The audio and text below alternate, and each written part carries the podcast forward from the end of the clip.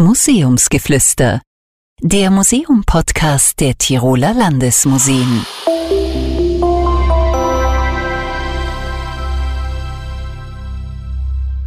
Herzlich willkommen. Ich bin Michael Zechmann-Kreis, Leiter der Kommunikationsabteilung der Tiroler Landesmuseen und darf in diesem Podcast Museumsmenschen und KünstlerInnen zu ihren Aufgaben und Themen befragen. Und äh, diesmal ist es eine ganz besondere Folge, denn wir verlassen zum ersten Mal den heimatlichen sicheren Hafen. Wir öffnen den Podcast für alle Museen und besuchen daher heute die Innsbrucker Hofburg. Denn heute soll es um Ritterturniere gehen, um Maskenfeste, um Kaiser Maximilian. Und äh, ich befinde mich also heute in der Innsbrucker Hofburg und mir gegenüber sitzt der Burghauptmann-Stellvertreter von Österreich, Markus Wimmer. Und bevor wir ins Thema Ritterturniere einsteigen, Markus Wimmer, muss ich ein paar Fragen stellen, zum Beispiel Burghauptmann, ein interessantes Wort. Das klingt schon ein bisschen nach Rittern und Mittelalter, aber was ist ein Burghauptmann? Woher kommt diese Bezeichnung? Der Burghauptmann oder der Burggraf war im Mittelalter zuständig für das Militär und auch die Verwaltung einer Burg. Das gibt es nicht nur in Österreich, sondern auch in Italien, in Deutschland oder auch in Großbritannien, wo es halt dann Il Capitano de Castello oder Captain of the Castle dann hieß. Und der war sozusagen der Leiter der Burghauptmannschaft. Also es gibt nicht eine Burghauptmannschaft, sondern es gab sehr viele. Im süddeutschen Raum war er auch zuständig für die Gerichtsbarkeit, also er hat auch die Gerichtsbarkeit ausgesprochen. Die Burghauptmannschaft, die wir vertreten, war die ehemalige Burghauptmannschaft in Wien, das heißt für die Hofburg in Wien zuständig. Durch die Neustrukturierung der Immobilienbewirtschaftung des Bundes im Jahre 2000 wurde die Burghauptmannschaft erweitert und auch um zahlreiche Objekte und Liegenschaften in ganz Österreich, daher der Name Burghauptmannschaft Österreich, erweitert. Daher kommt der Name. Der Begriff selbst stammt aus der äh, aus dem Mittelalter, wie bereits erwähnt, und äh, hat ihren Ursprung auch bereits im, im, im, im alten Rom, wo es einen Präfekten gegeben hat, der so einen ähnlichen Titel besaß und ebenfalls für das Militär und die Verwaltung zuständig war. Also das war so ein mittelalterlicher Manager von Burgen, kann man sagen. Das war ein mittelalterlicher Manager für Burgen, für die Verwaltung und eben halt auch das Militär. Das Militär ist dann irgendwann mal weggekommen, es ist dann abgewandert zum Stadthauptmann und er war dann letztendlich dann äh, von, der, von der Monarchie in die Republik. Also das ist einer der wenigen Hofdienste, die auch dann übernommen wurden in der Republik. Und heute verwaltet diese Burghauptmannschaft, also Sie, eben ganz, ganz viele Orte, die der Republik gehören, nennen wir es mal so, es sind nicht nur Häuser, glaube ich. Und ähm, das Ganze ist, habe ich nachgeschaut, dem Bundesministerium für Digitalisierung und Wirtschaftsstandort unterstellt und bin ein politisch interessierter Mensch, aber ich habe vor der Vorbereitung diesen Titel nicht gehört. Ich kannte das Wirtschaftsministerium, ist das das gleiche? Also ganz kurz, die Burghauptmannschaft Österreich ist für 60 historische Anlagen in ganz Österreich zuständig, allen voran die Wiener Hofburg auch äh, für das Bundeskanzleramt, äh, das Regierungsgebäude, sehr viele Ministerien, aber auch in den Bundesländern sind wir tätig, eben auch in Tirol, in Innsbruck. Da sind wir zuständig für die bauliche Erhaltung und für die Hausverwaltung, Hausbewirtschaftung, für die Innsbrucker Hofburg, Schloss Ambras. Wir haben auch zwei Friedhöfe, die wir betreuen. Es sind äh, historische Friedhöfe. Wir sind dann aber auch für das eher finstere äh, Erbe verantwortlich eben für die Erhaltung der ehemaligen äh, Konzentrationslager Gusen-Mauthausen und Ebensee. Das ist so der Spannungsbogen von der, vom Frühmittelalter sozusagen bis in die Neuzeit, auch einen ehemaligen Schwanzerbau, äh, das sogenannte 21er Haus, das ist eines der jüngeren Gebäude, die wir ver verwalten dürfen.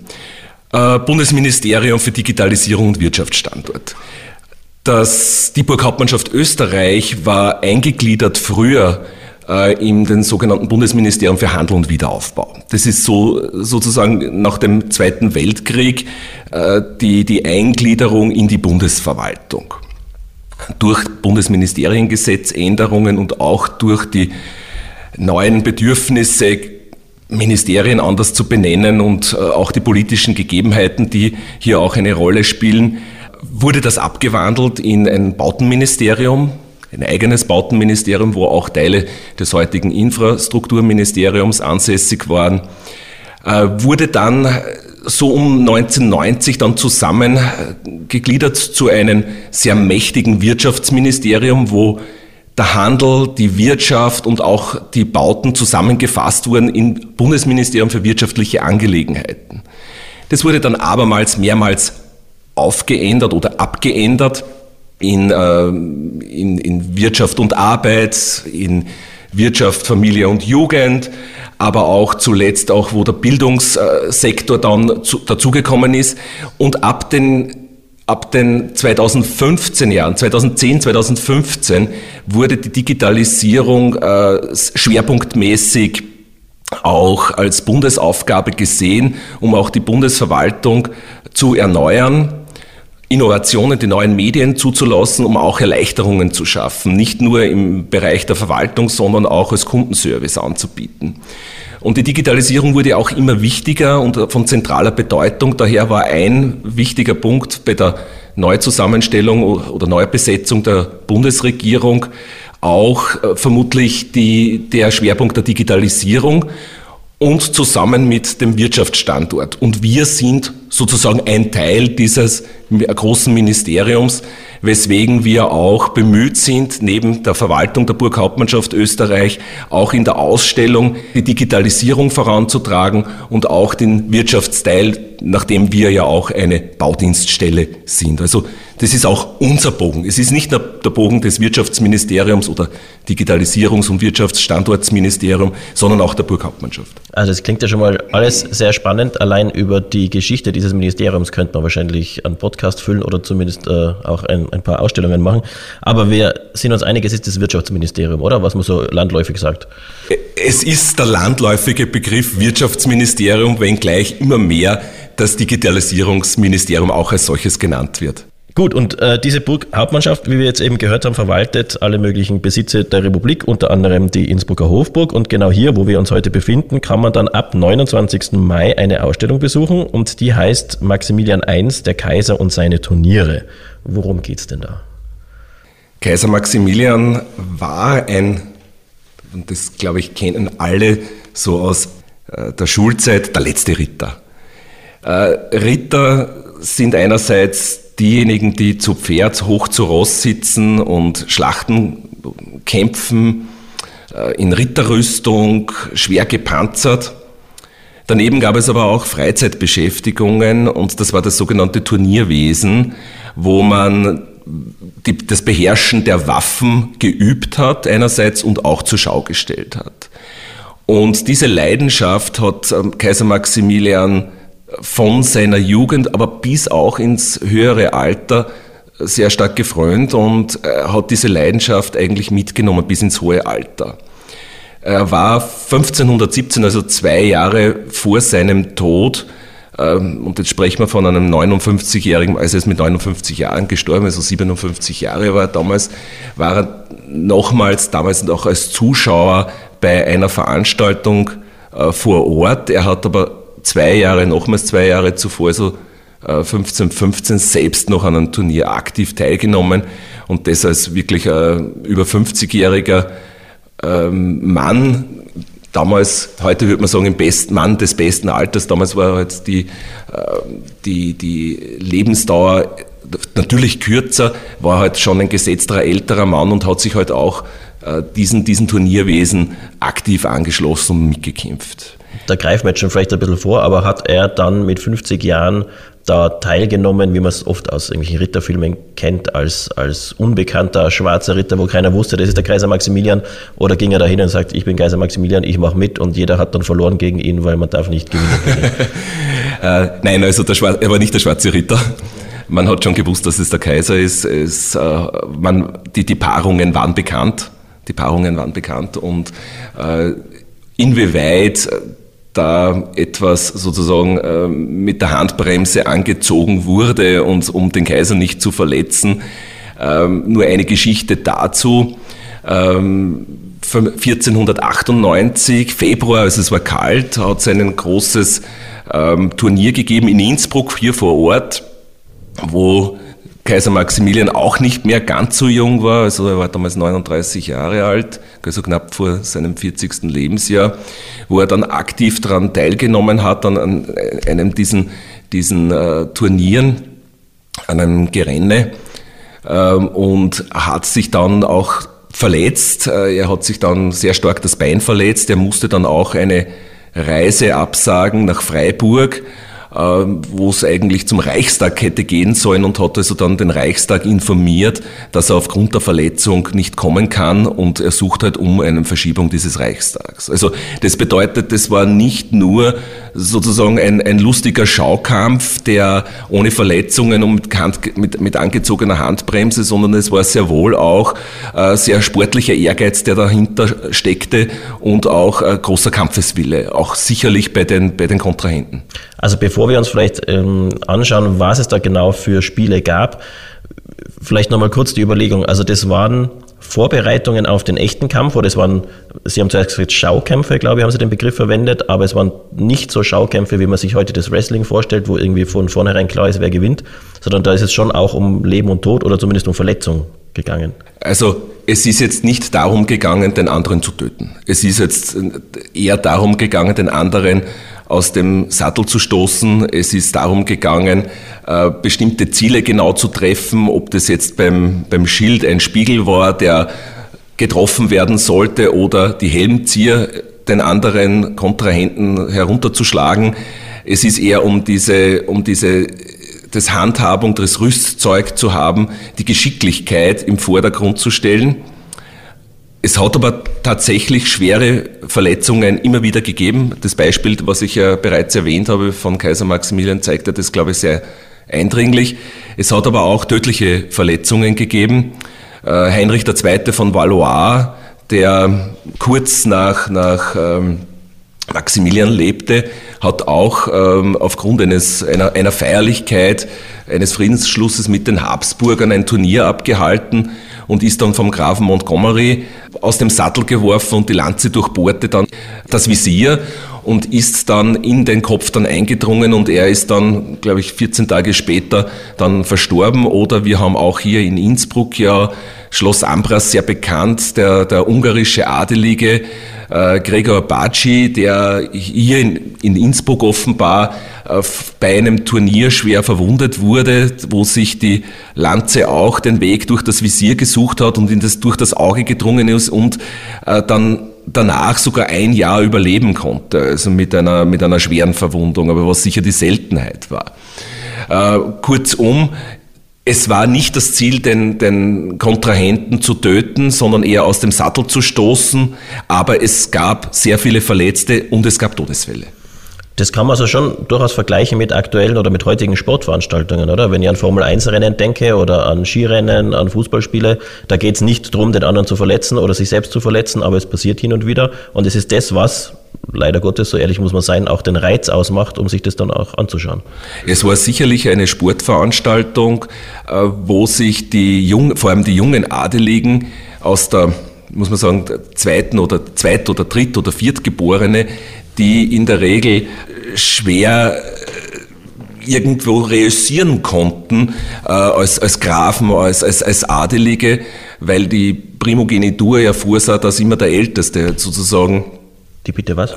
Die, die Primogenitur, der älteste Sohn erbt alles und die, die jüngeren Geschwister äh, haben sozusagen dann das Nachsehen und, und müssen sich halt dann dem Jünger oder dem, dem, dem älteren Bruder dann beugen, äh, was die jüngeren Adeligen dann oder die Söhne vor allem dahingehend äh, benutzt haben, ähm, sich entweder militärisch zu betätigen oder auch äh, der Ritterleidenschaft oder dem, dem Turnierwesen zu frönen. Es geht im Wesentlichen halt um ein Kräftemessen, wie es halt sozusagen auch in einem Skirennen oder in, in äh, Rennen, die wir heute äh, kennen, sehen können. Ähm, und auch natürlich die Damenwelt zu imponieren. Also das war ganz, ganz ein zentraler, wesentlicher Punkt. Und äh, abseits von dem Turnierwesen, also dem eigentlichen ähm, Rennen, Stechen und, und, und was es sonst noch an, an äh, Ritterspielen gegeben hat, hat es abseits auch ein, ein Unterhaltungsprogramm gegeben. Es war eher so ein Volksfestcharakter, äh, den, den man hier äh, bei auch ähm, nachgegangen ist. Jetzt, wir haben zuerst vom Wirtschaftsministerium gesprochen oder ich habe von diesem Begriff gesprochen. Das war also auch ein Wirtschaftsfaktor wahrscheinlich. Da hat man auch Geld verdient mit solchen Veranstaltungen.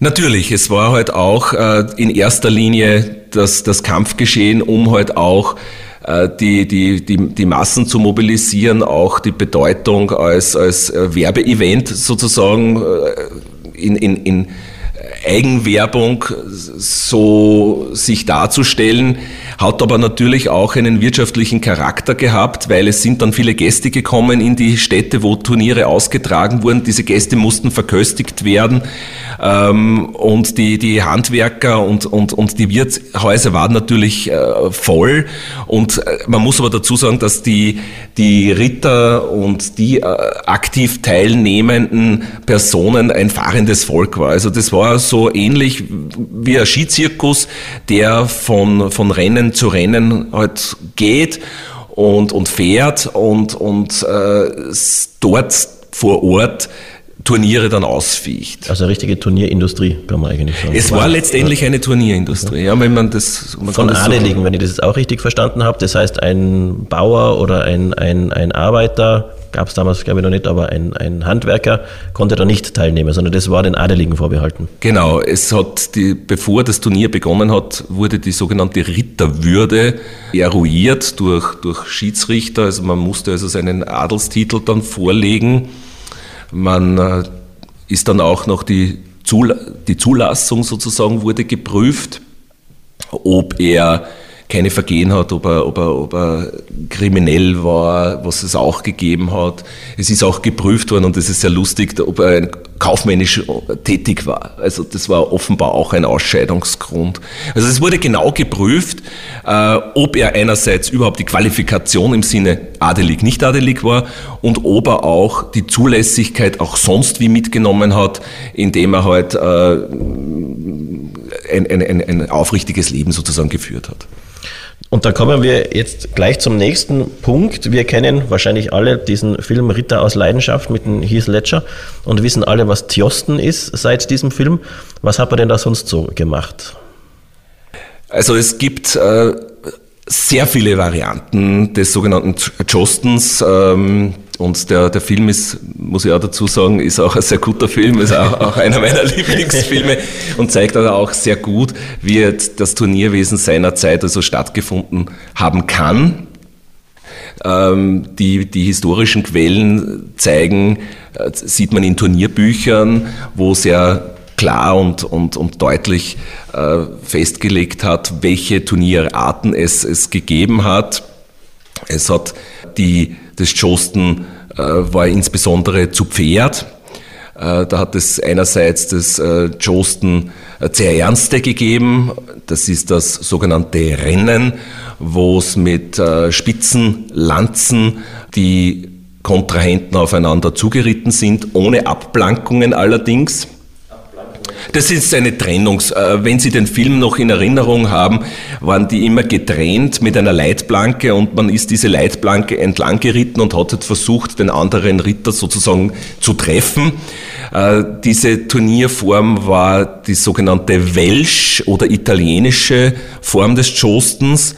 Bei den herkömmlichen Rennen war, gab es keine Abplankungen, sondern ist man ganz einfach aufeinander zugeritten und hat versucht, ähm, bestimmte Körperteile zu treffen oder bestimmte äh, Accessoires des Kontrahenten zu treffen. Manches Mal war das ein Spiegel, manches Mal waren das irgendwelche andere Anhängsel, die man an den Rüstungen angebracht hat. Ein Spiegel ist ein ganz normaler Spiegel oder, das war ein Spiegel, dass man den zerbricht, dass man den zerbricht ah, okay. mit der Lanze. Also es war eine Zielgenauigkeit, das war sehr populär bei den, bei den vor allem jungen äh, Adeligen, bei den jungen äh, Turnierteilnehmern um die Geschicklichkeit. Es ist äh, eher um die Geschicklichkeit gegangen, als den anderen äh, vom Sattel zu äh, äh, abzustoßen, also abzurennen, wie es heißt. Äh, es ist, ging dann so weit, dass die, äh, die die Helme dann abgenommen wurden beim Rennen, äh, bestimmte Teile der Rüstungen wurden abgenommen, um halt auch noch mehr Waghalsigkeit also zu demonstrieren. Und Hingegen das Stechen war äußerst populär. Das ist man mehr oder weniger im Stehen in voller Rüstung. Ähm, der Unterschied zum, zum Rennen war, dass man hier mit einer eher ähm, stumpfen Klinge gearbeitet hat mit einer stumpfen Lanze und da ist es darum gegangen, den anderen Konkurrenten aus dem Sattel zu werfen, indem man ihn äh, voll trifft im Bereich des Kopfes oder im Bereich des Halses, um den, den Kontrahenten vom Sattel zu stoßen oder die Lanze abzubrechen. Im Stehen. Im Stehen. Also das war dann eine äh, unglaubliche kinetische Energie, die also auf den Einzelnen dann äh, eingegangen ist. Also das war ein, ein, ein wirklicher äh, gewaltiger Zusammenstoß manches Mal, der halt eben auch zu sehr schweren Verletzungen geführt hat, die ich also eingangs schon äh, erwähnt habe. Es hat dann auch noch ähm, im weiteren Sinn dann sehr viele Innovationen gegeben, vor allem beim, beim Stechen die wir auch zeigen in der Ausstellung, die sogenannte Tarche. Die Tarche ist ein, ein Brustschild, wenn man so möchte, äh, die der hinaufzieht äh, bis zum Halsbereich, um also den Körper und den Hals etwa zu schützen. Und diese Tatschen haben dann den, den Sinn gehabt, auch die Lanze etwas abzuleiten. Und der Kaiser Maximilian hat diese Tatschen dann weiterentwickelt und hat dann diese sogar abspringen lassen, um den Gegner zu verwirren und auch gewissermaßen die Waghalsigkeit im äh, Stechen halt auch äh, zu zeigen und äh, hat mit, mit dem auch großen Erfolg gehabt. Es ist sehr spannend, es heißt fliegende Tarche, es ist auch in den entsprechenden historischen Turnierbüchern auch äh, verankert, diese fliegenden Tartschen, die halt dann wegfliegen, abspringen und den Gegner sozusagen so weit zu verwirren, dass er äh, vielleicht auch äh, die, die Lanze ins Leere dann zielt. Die Lanze selbst war dreieinhalb bis vier Meter lang, nur um, um das, äh, das Ausmaß und hat ungefähr 15 Kilo. Also muss man sich einmal vorstellen, dass das halt äh, sehr schwierig war, diese Lanze zu führen, um auch dann treffgenau den anderen Kontrahenten dann zu, zu treffen. Das sind alles natürlich so militärische Spiele, haben wir ja vorher schon geklärt. Gab es auch sowas wie, keine Ahnung, Schnelligkeit, dass man rennen musste oder Pferderennen oder Wagenrennen? Also es gab dann, ähm, war halt auch ähm, sehr lustige Spiele auch, wo sich die Kontrahenten Kübel aufgesetzt haben mit einer großen Helmzieher und äh, man hat sich halt versucht, den anderen die Helmzieher halt mit einem, mit einem Stock herunterzuschlagen, der Helm, sehr stumpf Helmzieher war. Sind, sind so Federn oder so? Sind Federn, Büsche, okay. andere Kleinigkeiten, die halt die Accessoires halt äh, weiterbringen äh, und, und zeigen. Und man hat dann meistens auch nicht mal was gesehen, man war sehr blind dabei und also es hat eher schon mehr den Volksfestcharakter gehabt. Es hat aber, und das ist auch sehr, sehr interessant, Kaiser Maximilian hat dann auch äh, die, die, das Turnierwesen insoweit erweitert, als dass er nicht nur zu Pferd, sondern auch äh, zu Fuß äh, bestimmte Kämpfe bei Turnieren austragen konnte also es ist dann mit Kolben dann gestritten worden oder mit Hellebaden gestritten worden. Das ist so sozusagen eine Reminiszenz auch an seinen ersten großen militärischen Erfolg, der Schlacht bei Guingate, wo er die Franzosen ähm, auch ähm, mittels Landsknechte, die ja zu Fuß kämpften, ähm, gegen ein, ein Ritterheer der Franzosen äh, realisieren konnte. Wir können natürlich nicht alle Themen behandeln von dem. Dafür gibt es ja die Ausstellung, wo man sich das dann anschauen kann. Was mich jetzt noch interessieren würde, bevor wir im Thema weitergehen, ist, wo fanden diese ganzen Sachen statt? Also wir sind jetzt hier in der Innsbrucker Hofburg, da gibt es draußen den Rennweg und drinnen gibt es einen Hof. Haben diese Ritterspiele hier stattgefunden oder hat man sich da irgendwo außerhalb getroffen auf einem großen Feld? Naja, das, war ein, großes, das war ein großes Thema, äh, diese Austragungsorte. Äh, in Innsbruck war es so, dass man das am Rennweg gemacht hat. Und man hat also natürlich entsprechende Vorsorgen treffen müssen. Es hat dann auch Strohballen und so weiter gegeben, halt um den Abwurf äh, etwas zu erleichtern und halt bestimmte und bestimmten Schutz. Es ist halt auch bereits im, im Hochmittelalter oder vor allem im Spätmittelalter dann äh, der Schutz, deswegen auch die, die, die Rüstung revolutioniert worden, auch von, von Kaiser Maximilian. Und auch sozusagen die Abgrenzungen auch etwas geschützt. Und das braucht alles Platz. Und deswegen wurde es in Innsbruck äh, am Rennweg und wenn sich zum Beispiel äh, so die Namens, äh, die Namen, Straßennamen in, in Wien gibt's auch einen Rennweg. Oder auch in Linz, wo auch Turniere gefochten wurden, gibt's ähnliche Bezeichnungen. Man brauchte eben diese, diese Plätze aufgrund des Zusammenrennens mit Pferden, äh, um auch das Publikum, also mit Tribünen und so weiter, also diese Dinge hat es bereits gegeben, benötigen Platz. Und weswegen es meistens dann an, an verschiedenen größeren Plätzen vor der Stadt meistens dann stattgefunden hat. Und dieser Rennweg war damals natürlich noch vor der Stadt und endet dann direkt bei der Hofburg. Also genau. das hat natürlich alles seinen, genau. seinen Hintergrund. Ja. Und jetzt wollen wir aber auch über heute reden. Ähm, diese, diese Ritterturniere, das war ja eine, eine sehr interessante Welt. Ich sehe ganz, ganz viele Verbindungen zur heutigen Welt eben im Sportbereich. Ähm, wie kann man das denn einem Museumsbesucher, einem Museumsbesucherin heute erlebbar machen, sowas? Also die Grundterminologie, und da bin ich wieder bei der Digitalisierung und Wirtschaftsstandort. Äh, wie, es ist sehr schwierig, äh, Leihgaben zu bekommen, die sind alle sehr wertvoll. Aber ohne Leihgaben wird es nicht geben und äh, weswegen wir auch äh, vom Kunsthistorischen Museum eine fliegende Tatsche, eine ungarische Tatsche bekommen haben, die wir ausstellen. Die Tatsche war noch einmal. Das ist die, dieser Schild, der vor Verletzungen äh, schützen sollte und der auch wegfliegen konnte. Wir haben auch äh, abseits äh, natürlich Ritterrüstungen zu zeigen, Rennzeug, Stechzeug, was ich bereits äh, erzählt habe, wo der Unterschied äh, begründet ist. Also das heißt, man muss auch einem Museumsbesucher auch etwas Haptisches zeigen, äh, um, um besser darzustellen, wie Ritter geschützt sein konnte. Jedoch ist es nicht ganz ausschließlich, dass wir auch, und da bin ich jetzt wieder beim Thema der Digitalisierung, auch die Zusammensetzung zum Beispiel einer Ritterrüstung zeigen, digital.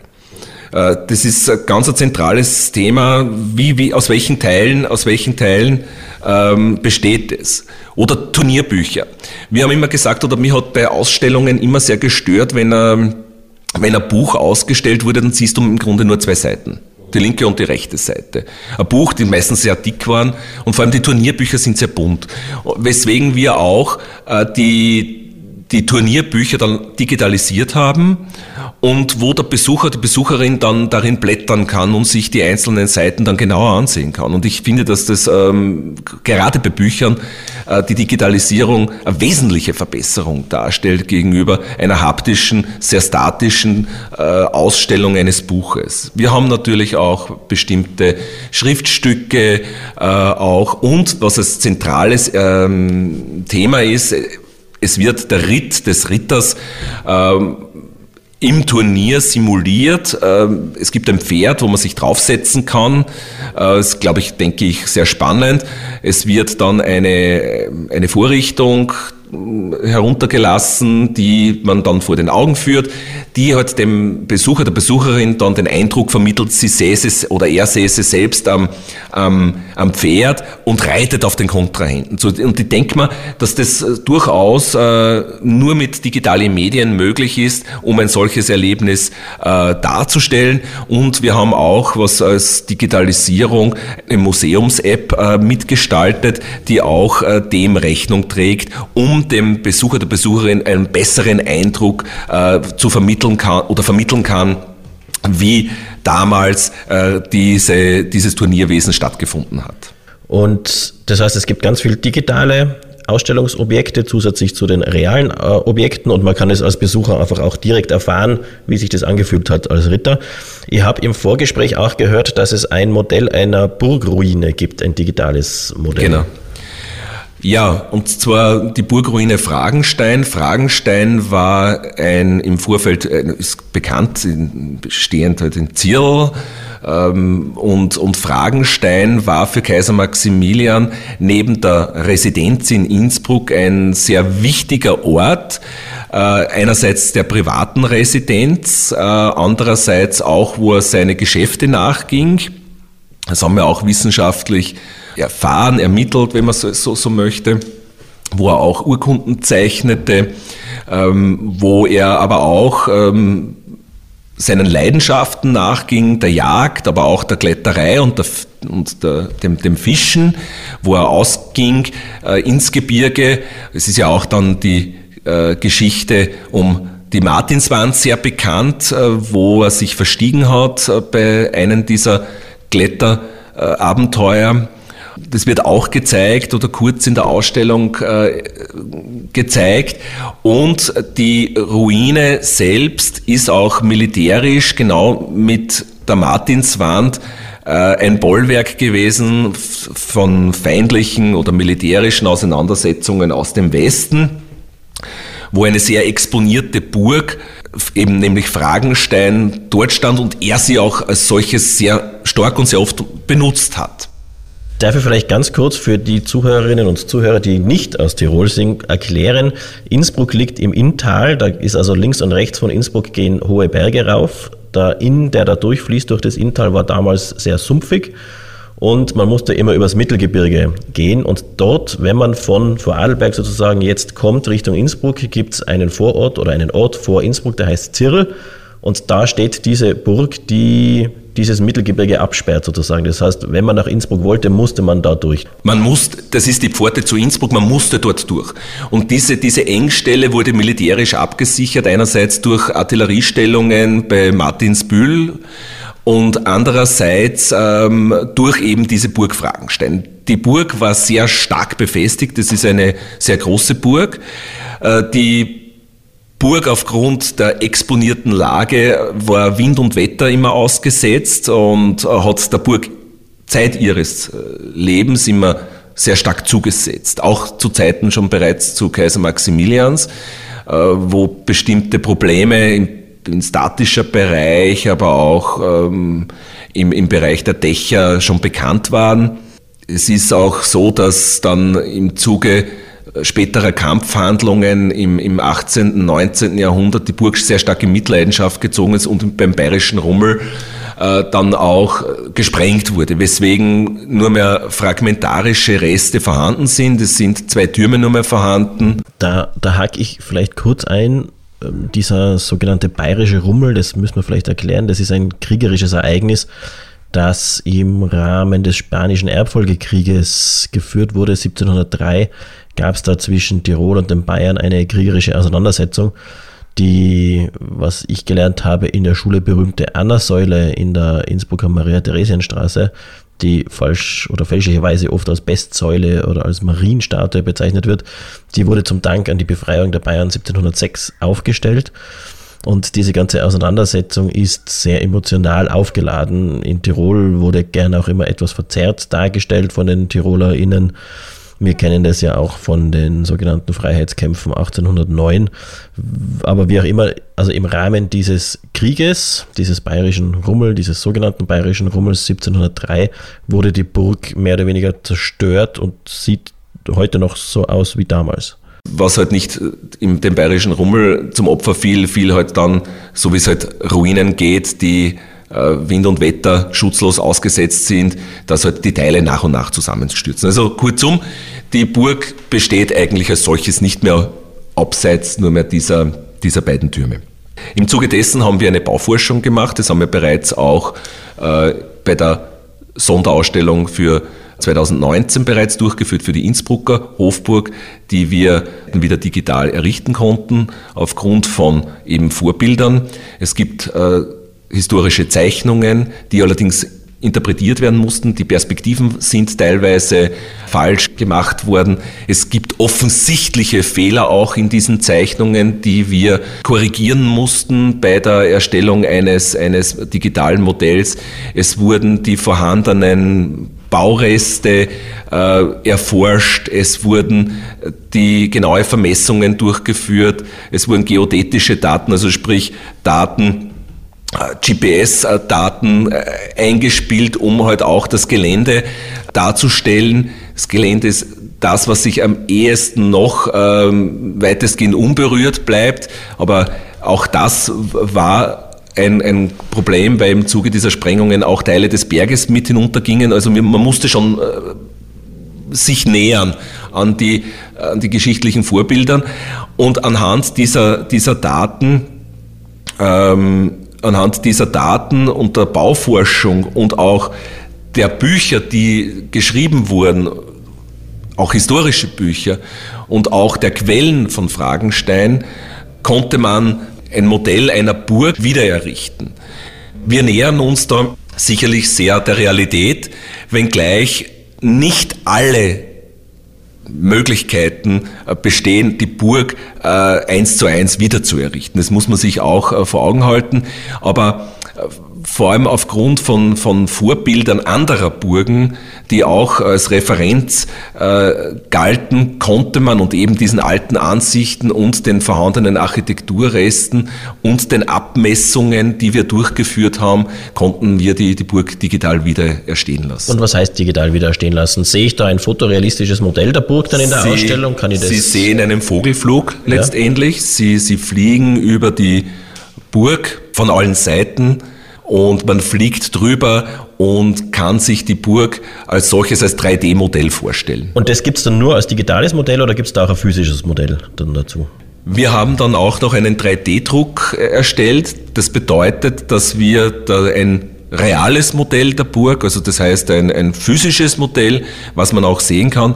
Also nicht nur digital, sondern auch ein Modell, was man auch sehen kann im Sinne von umgehen und, und umschreiten kann. Also man kann in dieser Ausstellung wirklich eintauchen in die Welt von damals, in die Ritterturniere, auch in die Burgenwelt von damals eintauchen und sich das ganz genau anschauen. Danke an Hofrat Markus Wimmer, Burghauptmann Stellvertreter, für diese Einblicke in die Welt der Ritter, der Ritterturniere und der, der Welt um Kaiser Maximilian. Es war eine interessante Reise, aber eine sehr kurze Reise natürlich nur in diese Welt. Wer da eben tiefer eindringen will, dem sei die Ausstellung in der Hofburg in Innsbruck ans Herz gelegt. Maximilian I, der Kaiser und seine Turniere bis Oktober zu sehen. Wir, liebe Zuhörerinnen und Zuhörer, wir hören uns bald wieder, dann mit einem neuen Thema aus dem Museumsalltag. Danke fürs Zuhören. Bis bald im Museum. Museumsgeflüster der Museum-Podcast der Tiroler Landesmuseen. Blicke hinter und vor die Kulissen der Museumsarbeit.